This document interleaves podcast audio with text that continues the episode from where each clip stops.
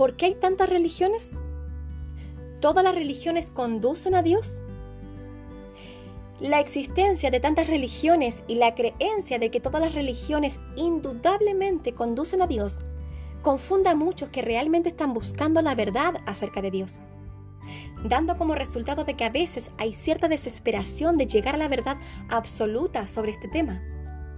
O terminan adoptando la aseveración universalista de que todas las religiones conducen a Dios desde luego, los escépticos también señalan la existencia de tantas religiones como una prueba de que o tú no puedes conocer a Dios o simplemente Dios no existe.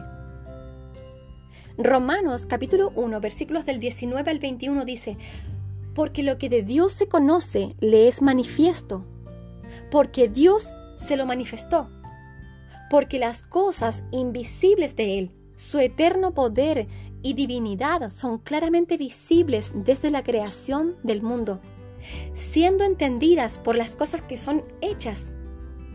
Así que no tienen excusa, porque habiendo conocido a Dios, no le glorificaron como a Dios, ni le dieron gracias. Antes se envanecieron en sus discursos, y su necio corazón fue entenebrecido.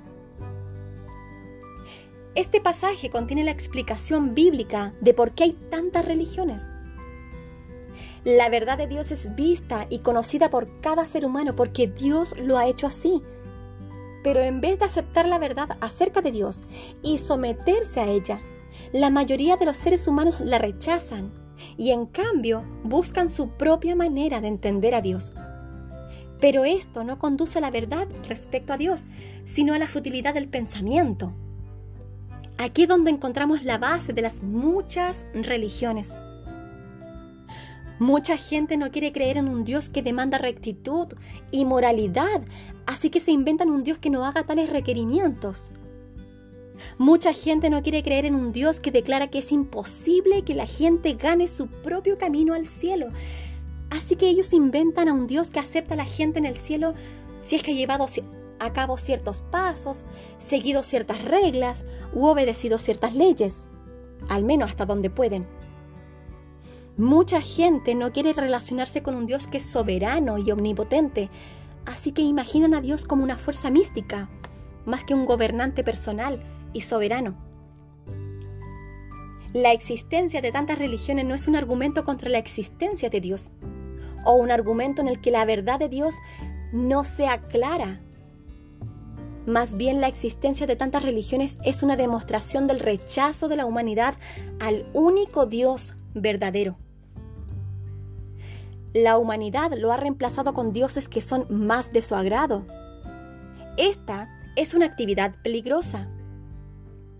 Gálatas capítulo 6 versículos del 7 al 8 dice, No os engañéis, Dios no puede ser burlado, pues todo lo que el hombre sembrare, eso también segará.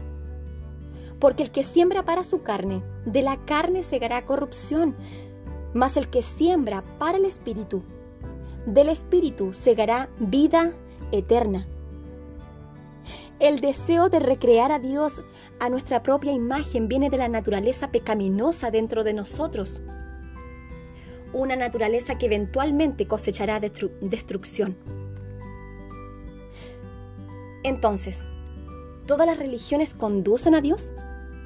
Ciertamente no. Todas las personas, religiosas o no, se presentarán ante Dios algún día. Hebreos capítulo 9 versículo 27 dice, y de la manera que está establecido a los hombres que mueren una sola vez, y después de esto, el juicio. Pero la afiliación religiosa no es lo que determina su destino eterno. Solo la fe en Jesucristo le salvará.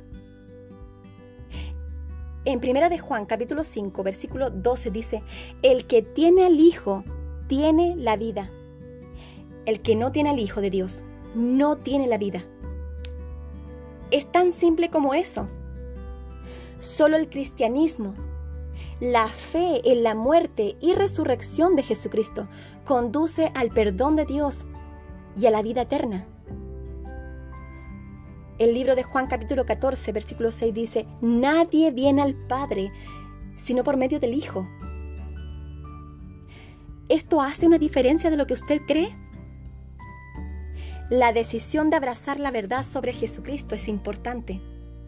La eternidad es un tiempo demasiado largo para darse el lujo de equivocarse.